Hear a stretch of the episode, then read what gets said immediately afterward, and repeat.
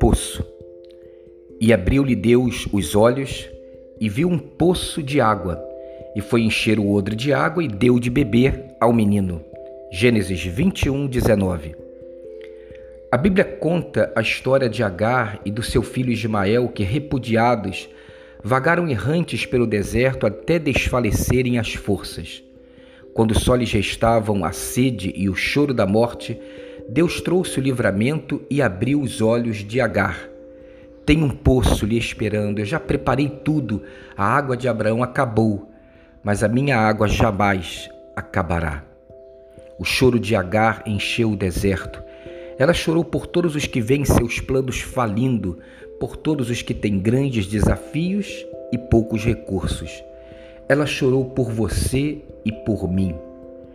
Mas recebeu uma palavra do Senhor e, abrindo os olhos, se elevando para ver, viu um poço no deserto.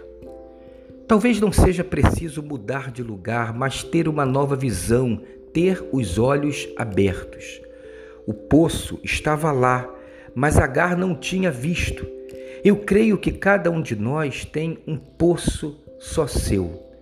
Cuidado para não ficar olhando só o poço do outro e murmurando como uma vítima de todas as coisas. Peça a Deus que lhe mostre o seu poço, que lhe dê a palavra, que abra os seus olhos.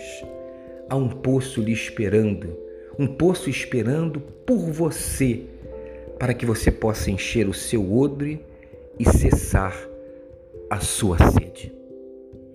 Tenha um dia abençoado e abençoador.